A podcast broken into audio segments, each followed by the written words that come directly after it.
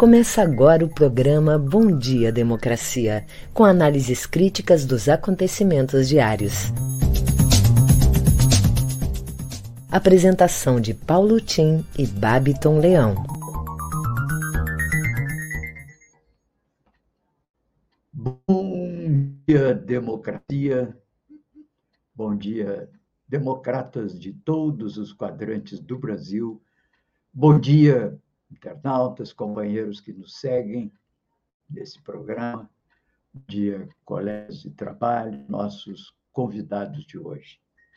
São oito horas em Brasília, capital da esperança de todos os brasileiros. Todos os dias esperam a notícia de que foi, enfim, instaurado o impeachment contra Bolsonaro.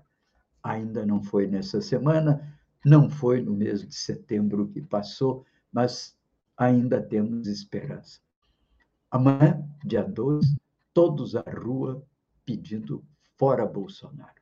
Bem, hoje, 1 de outubro, outubro rosa de prevenção do câncer de mama das mulheres, e também um mês em que vamos estar voltados para acontecimentos importantes aqui no Brasil. No dia 20 de outubro, a CPI deve divulgar o seu relatório final e deve ser encaminhado para a Procuradoria-Geral da República. Altas autoridades do país, inclusive o presidente da República, deverão estar indiciados pela, pelo fato de terem cometido crimes, inclusive crime de responsabilidade, que pode levar ao íntimo do presidente Bolsonaro. Bem, mas se o outubro é rosa para atenção à saúde das mulheres, ele não é absolutamente nada cor-de-rosa para milhões de brasileiros.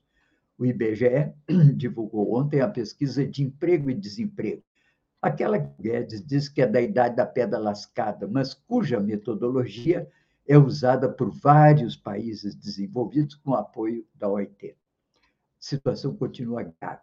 O desemprego na faixa de 14% ainda, embora tenha declinado ligeiramente frente à última pesquisa.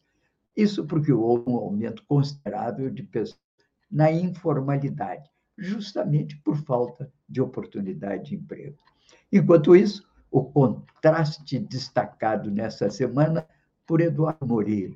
Enquanto as pessoas disputam ossos em depósitos de carcaça de gado abatido, mostra ele que quatro grandes frigoríficos, grandes empresas de produção de proteína animal, entre elas a JBF e Minerva, mais duas, explodiram suas ações no Ibovespa e aumentaram seu patrimônio em menos de um ano em 70 bilhões de reais, valor superior, superior ao dispêndio público com Auxílio Brasil nesse ano e que atende 30 milhões de brasileiros, mais ou menos, de cerca disso. Essa é a realidade do Brasil. Enquanto alguns enriquecem na crise, inclusive os produtores de carne, o país disputa um osso para colocar na sopa e dar um mínimo de sabor à sua vida cotidiana. Bem, aqui uma matéria interessante da revista Portal Nexo mostra como a fila do osso virou símbolo da miséria nacional. Procura por restos rejeitados por mercado e açougue compõe retrato fome num Brasil assolado por alto desemprego e inflação crescente. Lembremos que o Brasil já esteve fora do mapa da fome da ONU. E o MTST faz protesto em frente à mansão, que é a mansão de 6 milhões comprada pelo senador Flávio Bolsonaro, um dos bolsomais. É, essa manifestação em Brasília, na frente da casa dele, o ato denunciou a fome, preços altos e corrupção do governo em um dos bairros mais nobres da capital do país, que é o Lago Sul, onde ele tem a sua mansão. Bem, estamos aqui abrindo Bom Dia Democracia parceria do Comitê em Defesa da Democracia, Jornal Brasil de Fato e Rede Soberania, com apoio da CUT Rio Grande do Sul e a Durg Sindical. Eu sou Paulo Tim, tudo que aqui falo, os respectivos links, está na minha fanpage do Facebook. Se quer conhecer mais, ler mais, pode acessar lá. E tenho aqui a colaboração do radialista, estudante de jornalismo, que é o Babiton Leão, produtor desse programa, a quem eu passo com meu bom dia para ele dar as manchetes do dia. Bom dia, Babiton. Bom dia, democracia. Bom dia, Paulo Tim. E bom dia para toda a nossa audiência. Trago agora algumas das principais manchetes do dia. No G1, o Brasil registrou 637 mortes por Covid-19 nas últimas 24 horas, totalizando então, perdão, 596.800 óbitos desde o início da pandemia. Setembro é o mês com menos mortes por Covid-19 no ano. Corte de energia para famílias de baixa renda volta a ser permitido. Na reta final, CPI convoca médicos que denunciaram a Prevent Senior. Senado pede investigação após ataque homofóbico de empresário. CNN Brasil.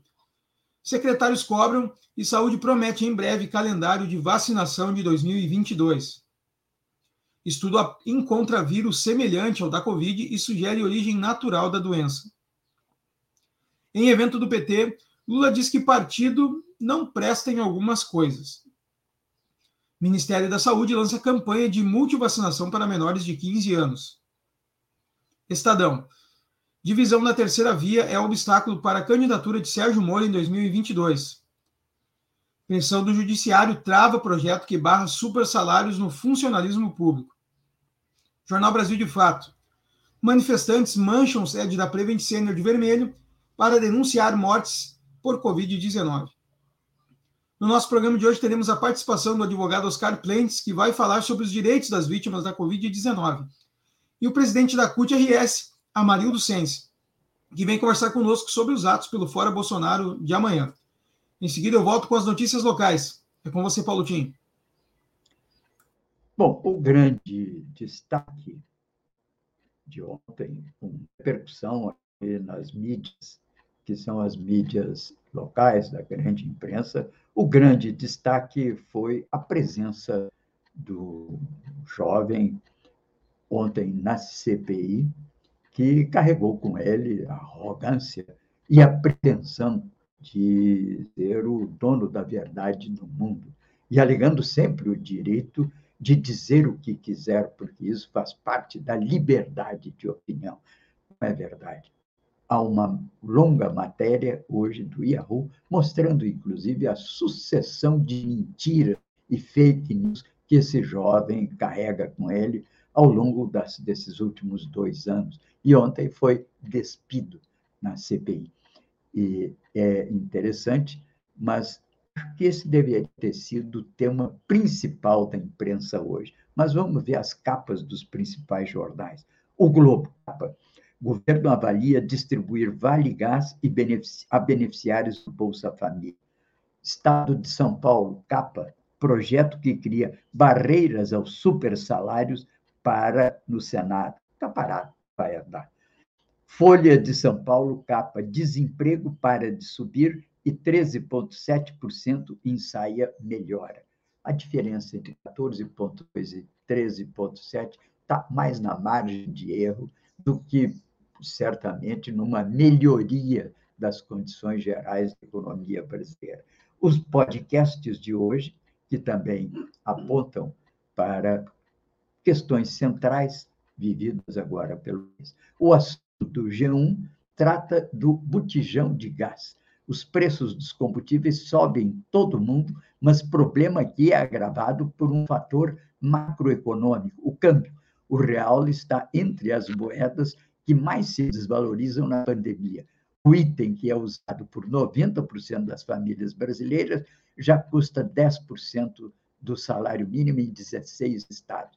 Destaco aqui que o governo se apressa no sentido de pressionar a Petrobras a montar um programa de distribuição de gás às famílias mais pobres. Mas isso não vai atingir nem 400 mil famílias. Enquanto isso, ontem, o Congresso, a Câmara, aprovou também um programa de apoio a essas famílias com o gás de um deputado o Carlos Attini. Portanto, temos aí duas ações como que amparando duas candidaturas que são candidaturas que vão ganhando corpo para as eleições do ano que vem. O presidente continua insistindo, com o presidente da Câmara e o ministro almirante dos transportes, o Pento Albuquerque, continua insistindo na tese de que são os impostos estaduais, o ICMS, que encarecem o preço da gasolina. É mentira, não é? É mais uma dessas fake news que inventam e não dão dados sobre como isso acontece. Na verdade, se tomarmos o preço da gasolina em torno de 7% e um ICMS, ICMS na ordem de 25% dos estados, nós vamos chegar à conclusão que o ICMS pesa no preço da gasolina em torno de um real. Então, mesmo que eliminasse o ICMS dos estados, a gasolina não seria 7, seria 6. Bom, como, na verdade, vamos tentar diminuir pelo menos pela metade esse ICMS, ele então vai diminuir, na verdade, 50 centavos no preço da gasolina. De resto, os estados não aumentaram o valor do ICMS nos últimos dois anos ou ano. O preço da gasolina está aumentando por duas razões. Aumenta o preço no mercado internacional e a nossa moeda falida é a terceira que mais desvalorizou entre os países é, em desenvolvimento. A nossa moeda, claro, ela desvaloriza, se aumenta o dólar e reflete na gasolina.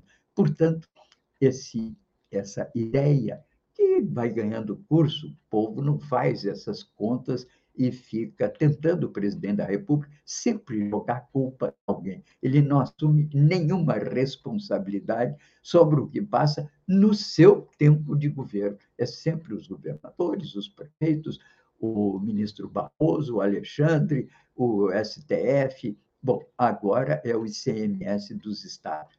Isso é uma balela. Na verdade, isso aí não compõe nem um real no preço final da gasolina e não tem aumentado. Bem, vamos ao café da manhã rapidamente, outro podcast do grande grupo da imprensa brasileira, que mostra como a inflação global pode prejudicar a economia brasileira. A alta dos juros nos Estados Unidos, as crises energéticas na Europa e na China impulsionam os preços altos e isso acaba se refletindo aqui também no Brasil. Isso demonstra que o Banco Central, ao elevar os juros, já estão em 6,25% e já projetam 8, 9% para o ano que vem. O mercado projeta. Isso aí não tem nada a ver com excesso de demanda. O Brasil vive numa verdadeira estagnação econômica ainda. Caímos 4% o ano passado, esse ano vamos recuperar um pouco, mas não chegamos aos níveis anteriores da crise. Não há explosão de demanda. Pode haver um segmento ou outro que tenha pressionado aqui ou ali. Casos, por exemplo, da indústria de material de construção. Houve uma expansão muito grande do mercado imobiliário e o governo que poderia ter planejado isso e criado mecanismos de sustentação de preço não o fez. O ano passado, nós vimos isso nos alimentos também. Ou seja, cabe ao governo, diante de uma perspectiva de explosão de demanda em determinados segmentos, cumprir um papel de suporte para que a oferta responda a isso no devido tempo, antes que os preços aumentem. Governo não funciona. E o ministro Paulo Guedes também agora só se preocupa em culpar os outros. Agora tirou da cartola a ideia de que o culpado tudo é o Mercosul Sul. E ontem mesmo, ele, numa atitude que é sempre é, desagradável e desrespeitosa, diz que nós vivemos numa gaiola e que temos que sair da gaiola para que o Brasil vire, enfim, um grande país com todo mundo exuberante, comendo com um salário. Tudo fantasia desse ministro da Fazenda, que não sei o que está fazendo ainda aí. Bem, vamos adiante com as notícias locais aí em Porto Alegre. Vamos lá, Wagner. Vamos lá, Paulotinho, trazendo aqui as notícias locais dos nossos parceiros do Matinal. Governo do Rio Grande do Sul flexibiliza restrições e determina a cobrança de comprovante vacinal. O governador Eduardo Leite anunciou mais uma etapa de flexibilização das restrições referente à Covid-19 e adoção de uma espécie de passaporte vacinal para eventos de grande porte.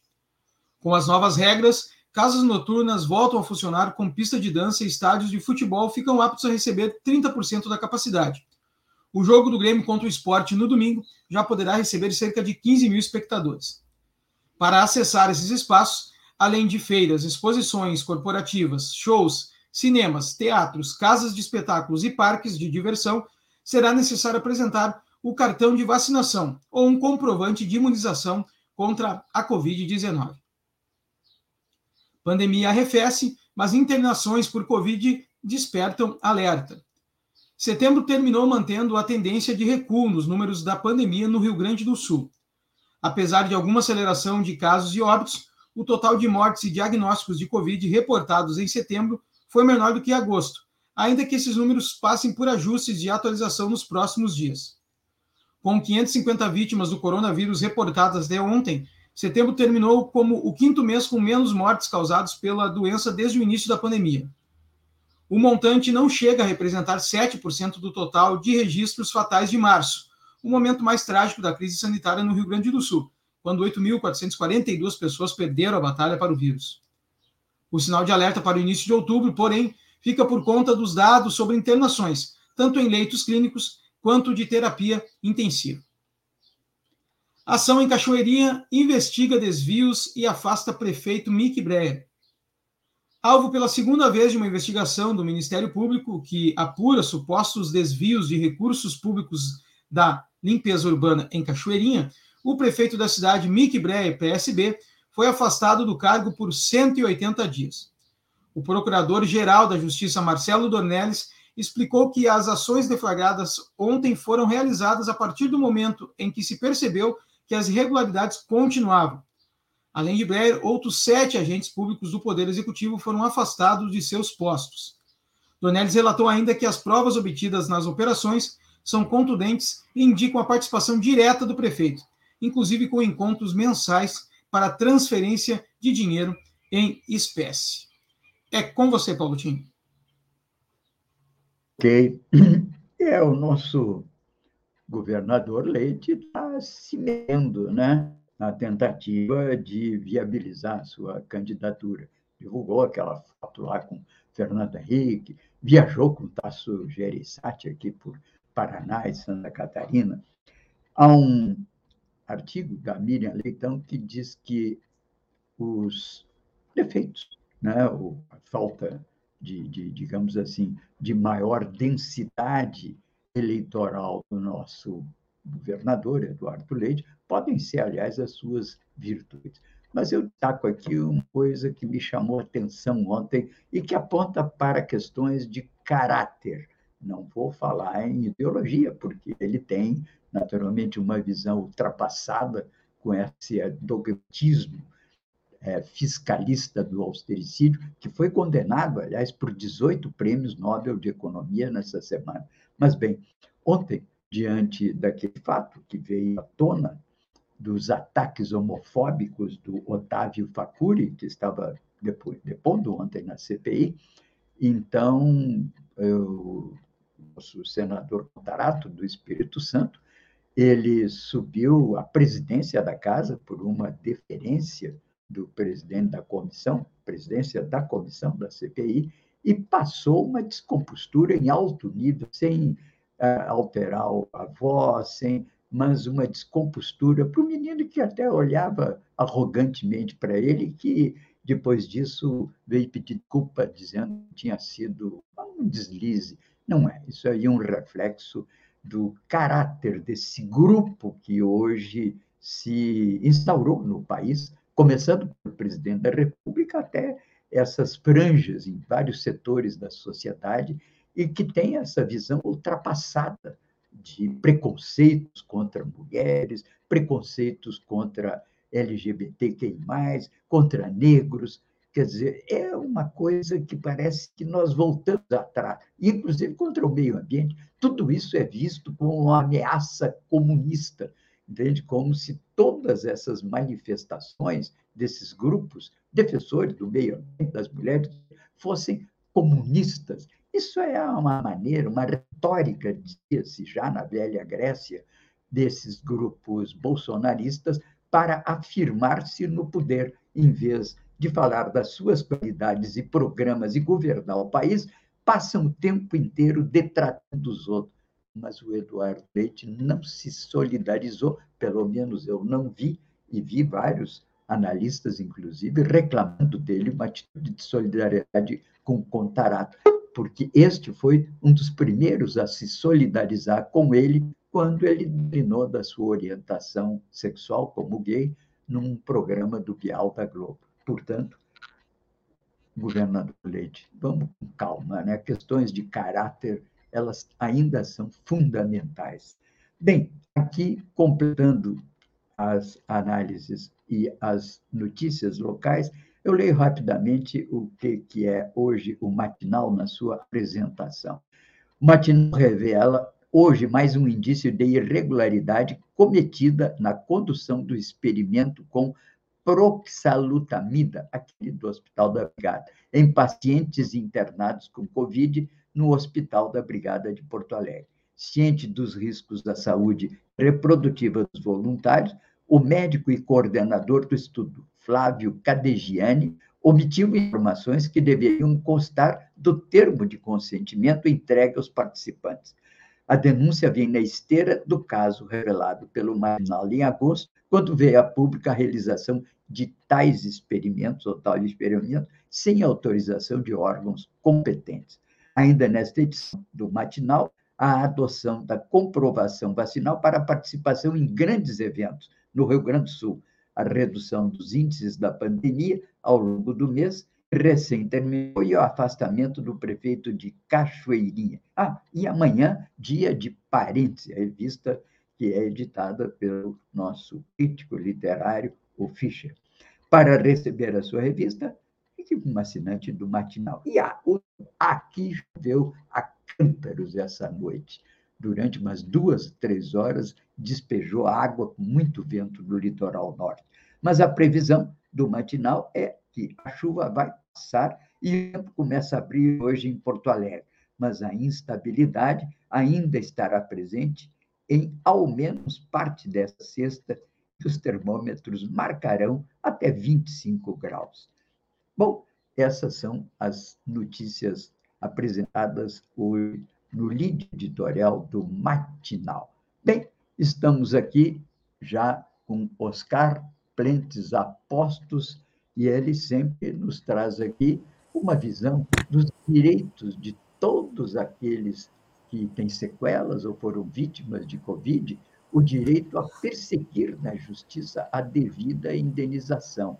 Isso é importantíssimo, porque senão as pessoas guardarão para si essas sequelas como se fosse culpa delas ou da natureza, um, uma fatalidade ter contraído essas doenças e tido esses problemas.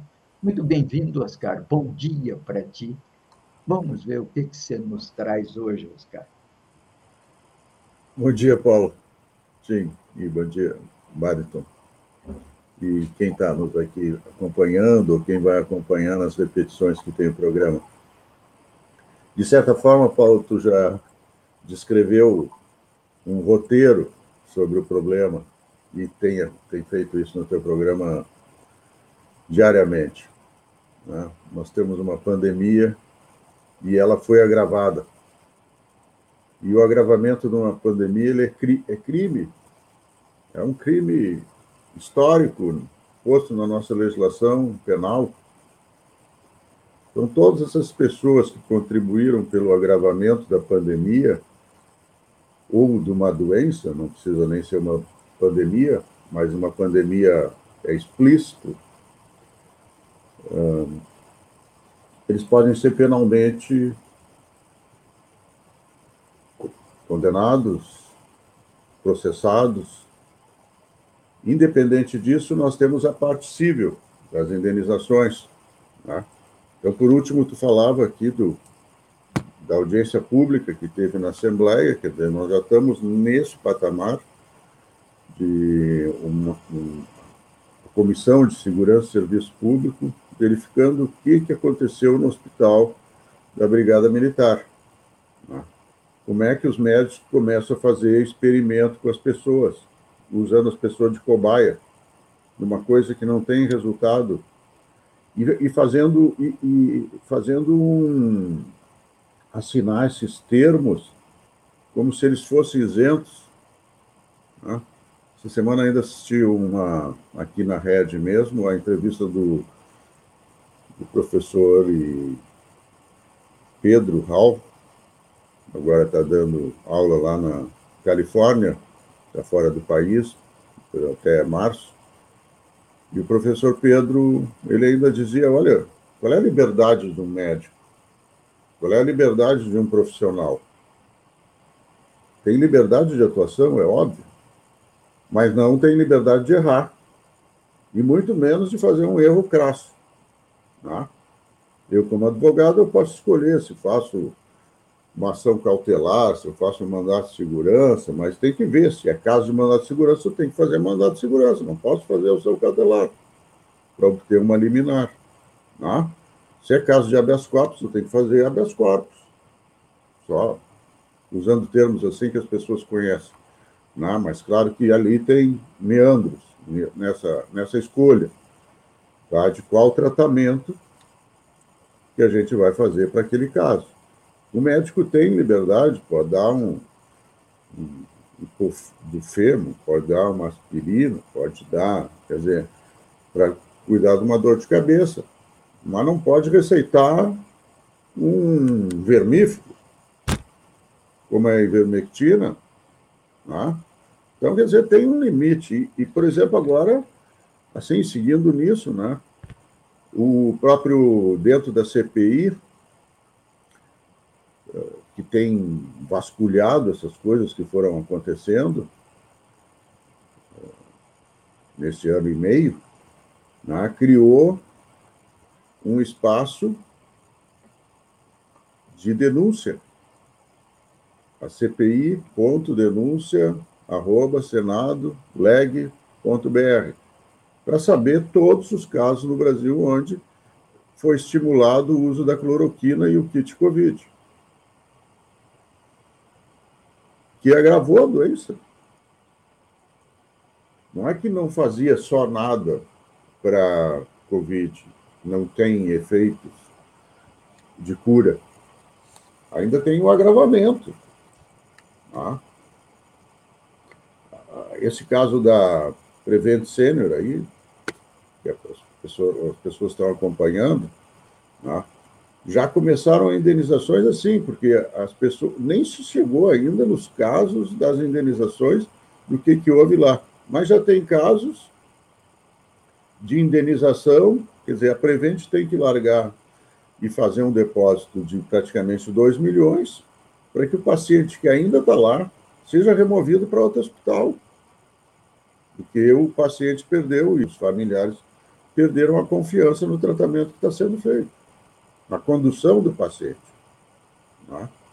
E só uma mudança de hospital, porque tinha um convênio, está usando o convênio, agora vai ter que ir para um particular.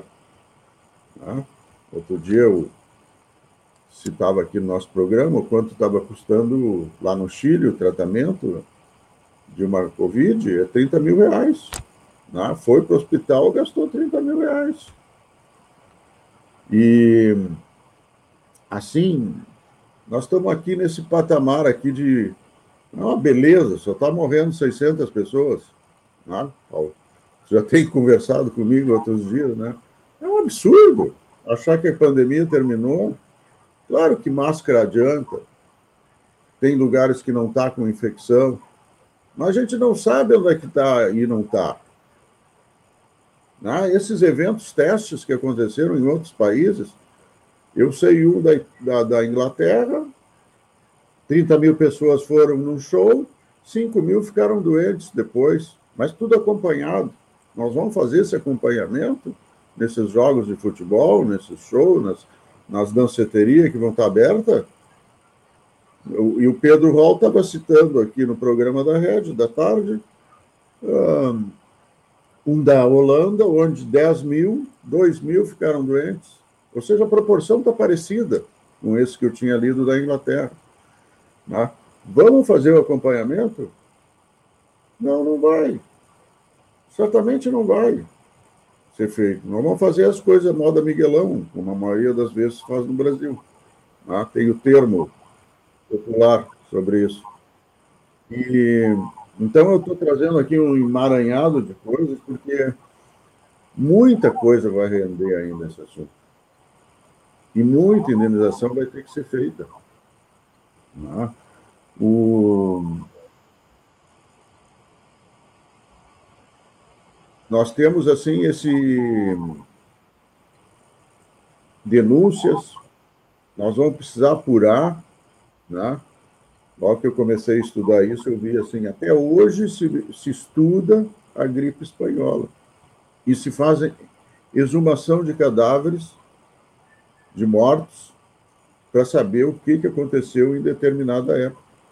E já naquela época, hoje se identifica que muito antes da dela vir à tona e começar a matar milhões de pessoas lá em 1917, 18, 19, há 100 anos atrás, ela já estava, ela já existia, né? ela já estava infectando pessoas na esse esse caso mesmo é na Áustria.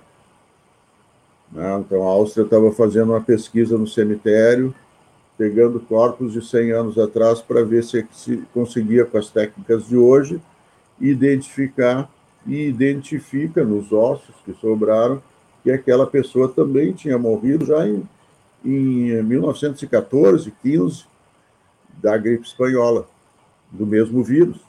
Né? Então é isso, Paulo. Essa, essa questão as pessoas têm que ficar atentas, têm que fazer as denúncias nós ontem estava na Vida e Justiça fazendo a reunião quinzenal e vai se criar um banco de dados. Tá? A CPI está criando, mas nós vamos ter que, em cada lugar, criar esse banco de dados. E assim nos chegou, por exemplo, a professora Séria de Santa Cruz, nos trazendo um dado de como a prefeitura incentivou o kit Covid ali na cidade. E até hoje é usado.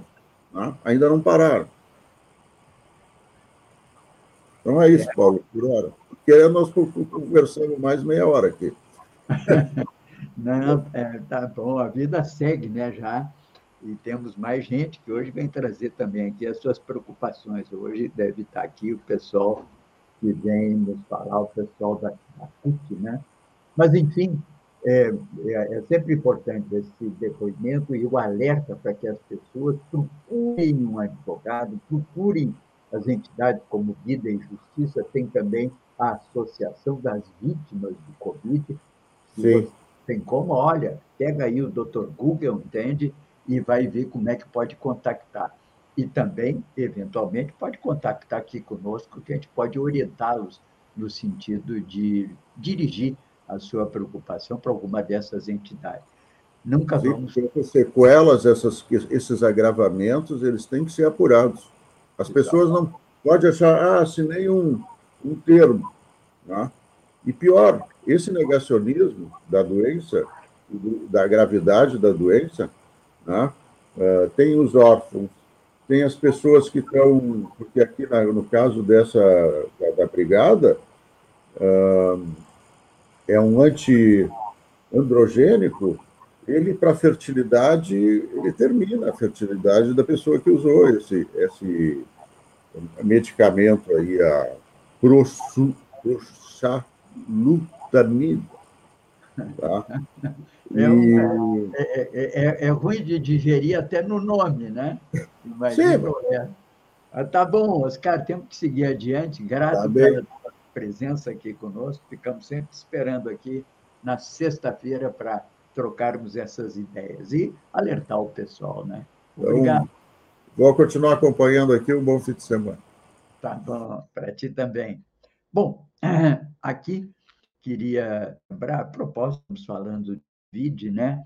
a matéria de Gisele Barros no Yahoo Notícias, que faz uma avaliação do que tem falado esse jovem que ontem participou lá, que é o, o Otávio Facuri, né? A matéria é Veja o que é fato e fake nas declarações de Otávio Facuri. Matéria interessantíssima. Outros jornais deveriam ter procurado fazer isso. Parabéns a Gisele e o Arru por essa matéria. Enquanto isso, agora também a ira popular desata sobre esses hospitais, essas é, corporações que fizeram tratamentos indevidos e acarretaram em vítimas.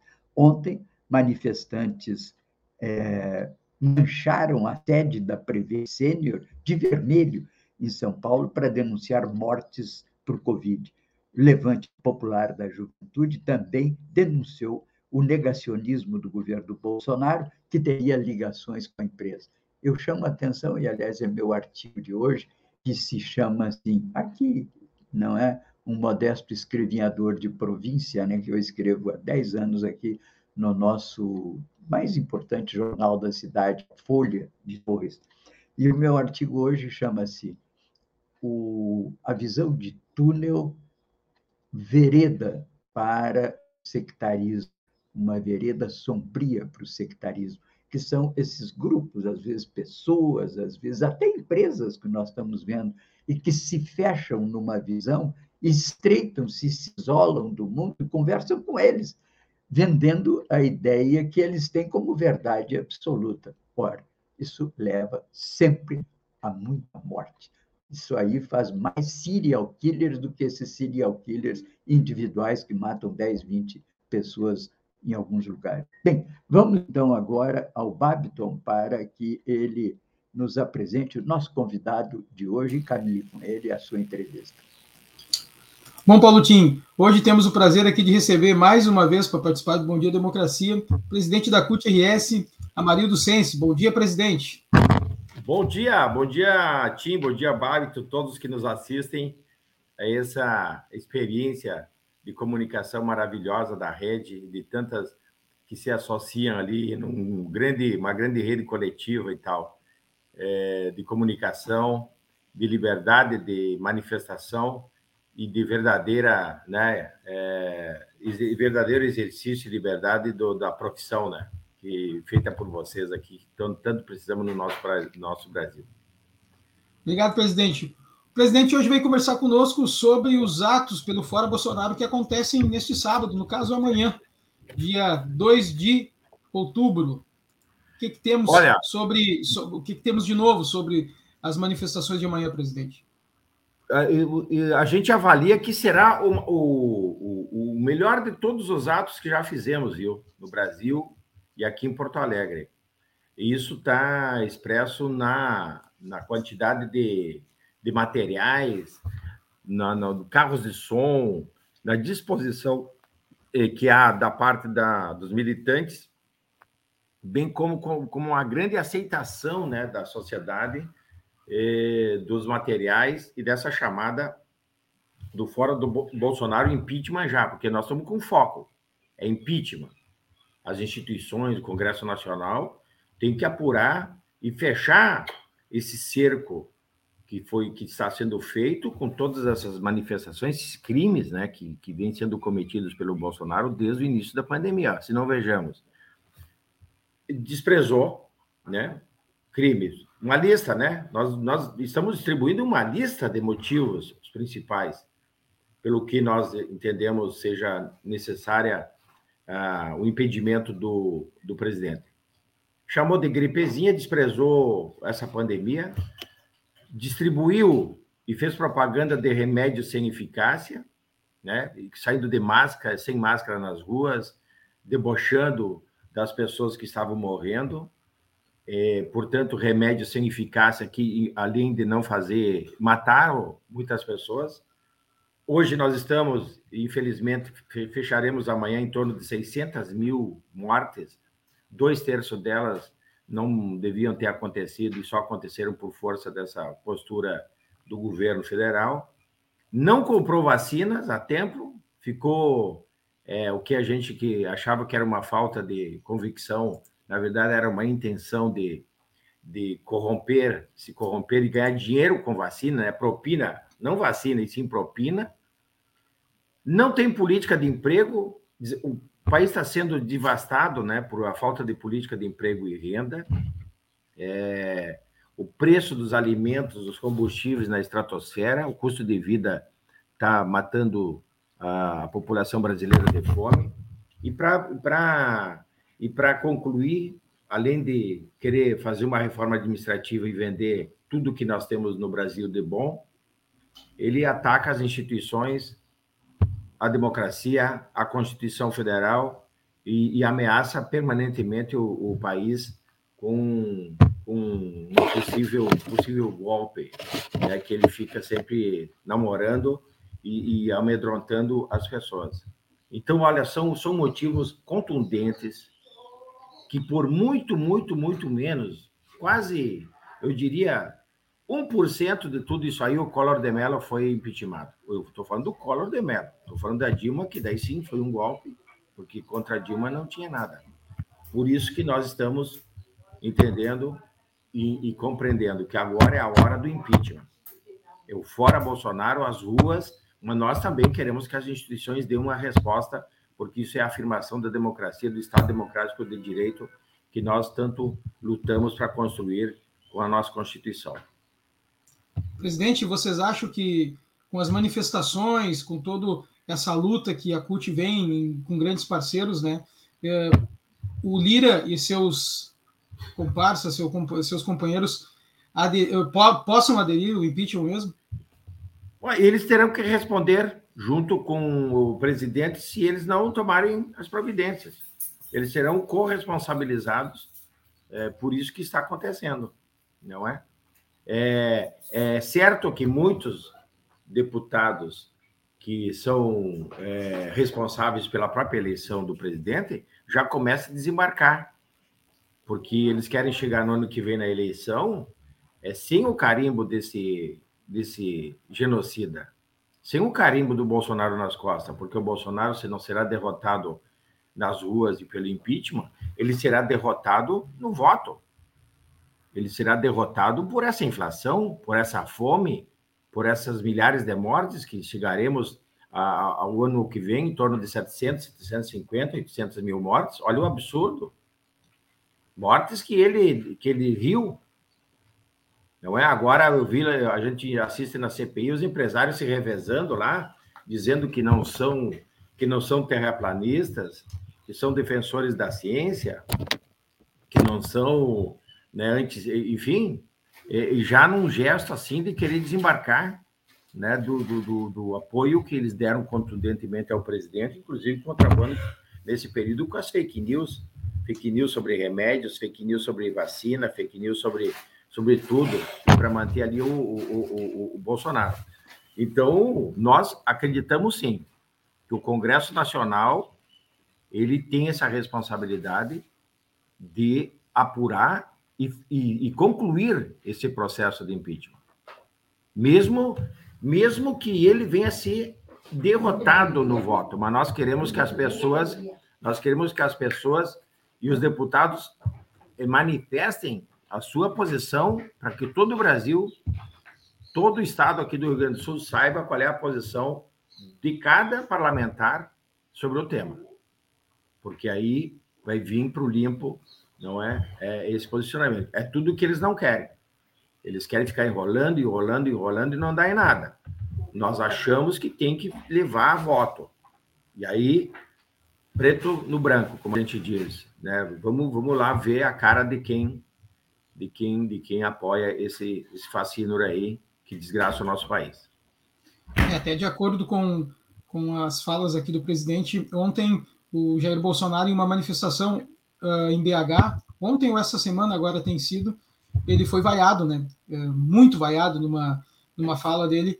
Então, numa manifestação dele, então, um momento está bem forte mesmo, né? Contra o presidente da República. E, presidente Amarildo, eu queria Agora, já encaminhando o final, que o senhor uh, pudesse falar sobre os horários da manifestação. Dá o serviço. Dá o serviço. Dá o serviço. Né?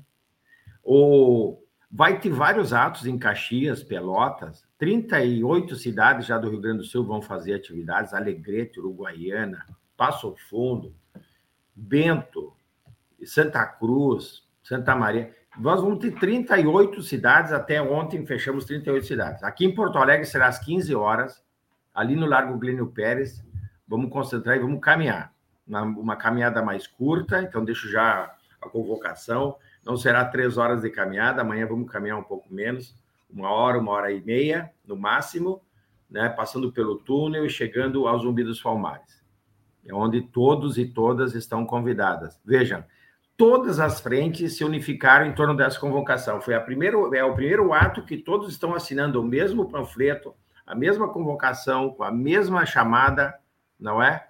E, e inclusive agora com a vinda do PDT, do PSB, né? Da, é, da, de outros partidos, né? De, de, o partido PV, né? Que se somam nessa chamada e nessa luta, além dos partidos que já eh, são mais partidos eh, claramente de esquerda que convocam. Então, nós estamos num processo de ampliação desse movimento e nós acreditamos muito que amanhã teremos um grande ato aqui em Porto Alegre. Né? Vamos ver se a gente atinge aí um ato com 100 mil pessoas aqui nas ruas da nossa capital. Então é isso. Muito obrigado, presidente Amarildo. Estivemos hoje aqui com o presidente da CUT-RS, Amarildo Sens. Fico o convite para sempre possível voltar aqui conversar conosco. Ficamos à disposição, obrigado aí. Felizes pela parceria aí com, com essa bela experiência de comunicação que a gente tem aí com vocês. Um grande abraço. Bom dia, presidente. Muito obrigado. Paulo Tim, é com você. Muito bem.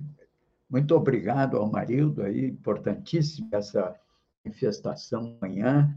Também aqui nos solidarizamos com esse movimento e aqui passo aqui uma notícia do, do Brasil de fato de que essas manifestações por fora Bolsonaro deverão acontecer em pelo menos 30 cidades do Rio Grande do Sul.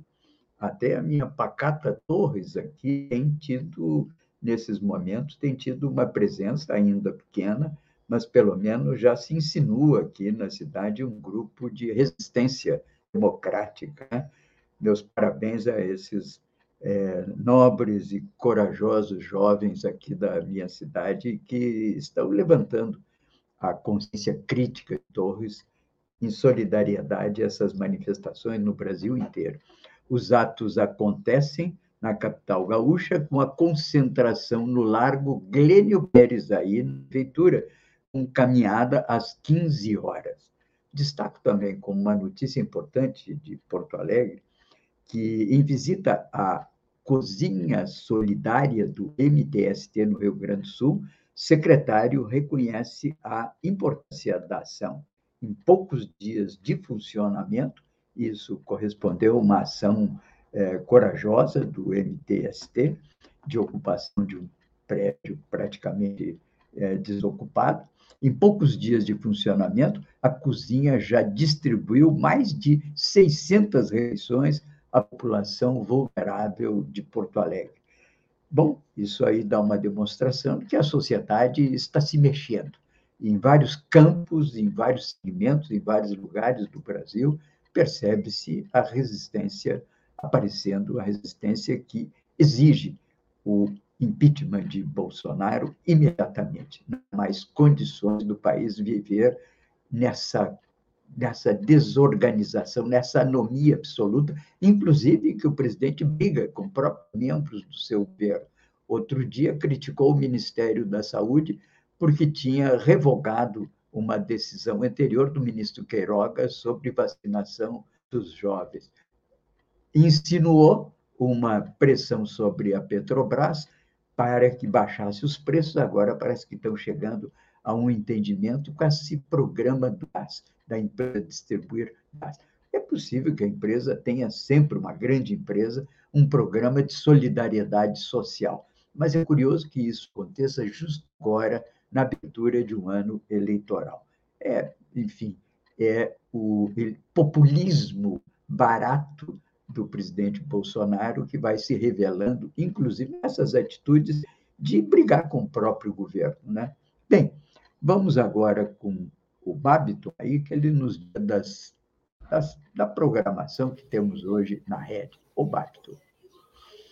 Vamos lá, Paulotinho. Hoje, sexta-feira, dia 1 de outubro, é o último dia da semana, então, portanto, tem ainda espaço plural, debates e entrevistas, que acontece de segunda a sexta, das 14 às 15 horas. Eventualmente, a gente vai até às 15h30, quando a gente tem mais tempo com os convidados. E hoje, para discutir, para conversar e abordar os mil dias do governo Bolsonaro, nós vamos receber o cientista político, coordenador de mestrado em gestão políticas e públicas da FGV São Paulo, perdão, Cláudio Gonçalves Couto, o embaixador Marcos Azambuja e o sociólogo e ex-diretor técnico do Diese, Clemente Gans Lúcio. A apresentação do Espaço Plural é da jornalista da Rádio Com Pelotas, Clarissa Hennig, e do jornalista aqui da Rede, Solon Saldanha. Hoje, das 14 às 15 horas. Fica ligado, já te programa. Porque depois, mais tarde, a gente continua na programação.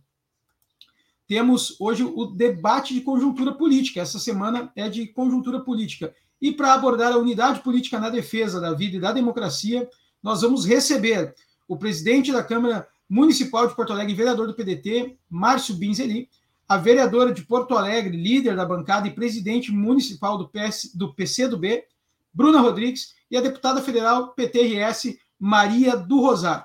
A apresentação e a mediação do debate de hoje será do cientista político Benedito Tadeu César. Hoje às 18 horas, então, aqui na rede, não perca. Fica já o convite para você compartilhar dessa ideia, fortalecer cada vez mais, assinar o, o, assinar o canal, ativar o sininho e também você pode escutar pela estaçãodemocracia.com, de programa. Então, das 14 horas, o debate, uh, Espaço Plural, debates e entrevistas, e depois o debate de conjuntura política às 18 horas. E também com uma grande grade de parceiros juntos nessa caminhada. Bom dia, democracia. Ótimo final de semana. E é com você, Paulotinho. Muito bem. Aqui, então, para encerrar o programa, chamamos atenção os quatro grandes problemas, tensões, crises que afetam e afetarão o Brasil nos próximos meses. Bem, a crise sanitária está, graças a, ao avanço da vacinação, que começou tarde, e temos sentido no Rio Grande do Sul e no país uma certa, um certo arrefecimento. Estão caindo as médias eh, de casos diários e a média de óbitos. Isso é muito bom mas tem que acelerar o processo de vacinação. Deveríamos estar vacinando 2 milhões e meio de pessoas por dia, não está chegando a um milhão e meio. Tem que acelerar. A crise hídrica, outro grande problema que vai nos acompanhar ao longo desse do próximo ano, talvez só no ano de 23 é que possamos ter um alento nisso. Adriana Fernandes nos traz aqui, uma jornalista, nos traz uma análise da gravidade da crise de energia, se quiserem ler, está aí no, na newsletter de hoje. A crise socioeconômica, que se reflete pela inflação já a 10% ao mês, sem movimento de recomposição de perdas salariais. Atenção, CUT, atenção, eh, todos os sindicatos e centrais sindicais. Temos que iniciar uma campanha pela recomposição das perdas salariais população não pode ficar na fila do osso, como temos visto, que é hoje um símbolo da situação de miséria e fome no país. Mas também chamamos atenção, numa matéria do Poder 360, que a insegurança jurídica afasta o investidor. Temos tido um recorde de fuga de capitais do país. E essa insegurança paralisa projetos de infraestrutura. Matéria que está no Poder 360 de hoje. Quanto aos riscos políticos institucionais, eu trago toda a, no, toda a newsletter do Pacto pela Democracia, com notícias que se referem às tentativas, que são tentativas de ameaças à democracia ou de perdas e cortes de direitos, e que está aí para todos aqueles que quiserem se deter e ver com maior é, cuidado essa questão. Chama atenção que as federações partidárias, é, o Congresso derrubou o veto do presidente Bolsonaro, e com isso, então, nós queremos voltar a formar federações partidárias nas eleições proporcionais. Um grande alento para os pequenos partidos. O colégio eleitoral, chamei a atenção durante a semana, da aprovação do, da reforma eleitoral, e o presidente Rodrigo Pacheco decidiu, no último dia 28, barrar o Código Eleitoral que vinha sendo criticado por organizações. Freio na reforma, disse ele. Aqui o podcast do Pacto pela Democracia explica a nova regra eleitoral aprovada no dia 27 e que dará uma espécie de bônus no financiamento de partidos que mais receberem votos em candidatos e candidatas e presença de mulheres e negros em suas respectivas legendas. Enquanto isso, é, a violência política de gênero segue avançando no Brasil. A mestra em Direito Civil, Maria Cristina Lindoso, analisa como a violência política de gênero tem se reproduzido na internet, citando ataques que tiveram como alvo a deputada federal, membro do movimento Acredito, Tabata Amaral. Episódios recentes como esse foram repudiados em posicionamentos do Instituto Alziras e Instituto de Governo Aberto. Bem, aqui são várias as notícias que acompanham o Pacto pela Democracia, sempre um bom relato semanal do que passa no Congresso Nacional, do que passa na sociedade civil, e é um relato importante para todos os que, como nós, acompanham e defendem a democracia como um valor universal que deve ser preservado e pelo qual devemos mover todas as energias. Bem, nas eleições, é, que é uma consequência da crise política, trago o artigo do Bruno Bogossian mostrando que Moro devolve seu nome ao baralho. Ontem reuni-se em São Paulo com o próprio Dória, está tentando, nesse momento, redefinir a sua posição, mas está difícil. Quem faz uma bela análise também desse processo é tanto as meninas do Papo de Política do G1, que analisam como a direita, a esquerda e terceira via veem as eleições de 22, e um artigo de um dos melhores jornalistas brasileiros, Carlos Azedo, hoje no Correio Brasiliense, que tem um artigo chamado O Jogo é Jogado. Fica aí à disposição de vocês, a newsletter, e que está publicada no meu, na minha fanpage do do Facebook. Bem, vamos ficar por aqui, agradecendo ao Oscar, ao Amarildo, que foram nossos convidados hoje, e também, claro, aos nossos colaboradores mais próximos aqui, meu querido Babiton Leão, radialista, produtor do programa, e também o Gilmar Utigrão, que é o responsável aqui pelo manejo dessa parafernália eletrônica, lhes garante o acesso à imagem e som a internet nas suas casas, seu celular. Um abraço a todos por essa semana. Amanhã, todo mundo aí na, no Largo da Prefeitura, no Glênio Pérez, 15 horas. Fora Bolsonaro.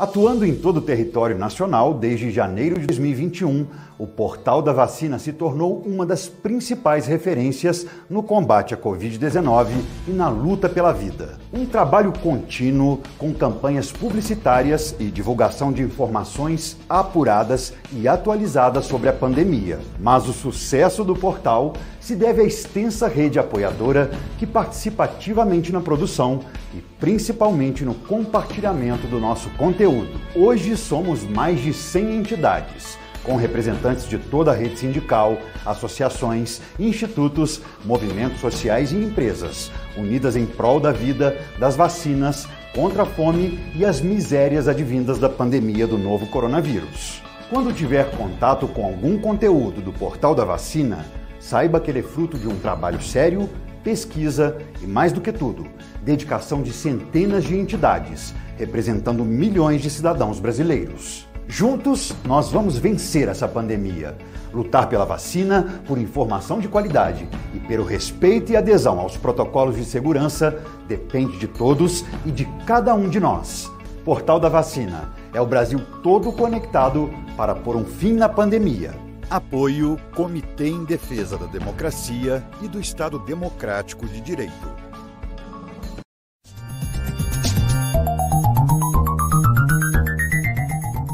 Este foi o programa Bom Dia Democracia.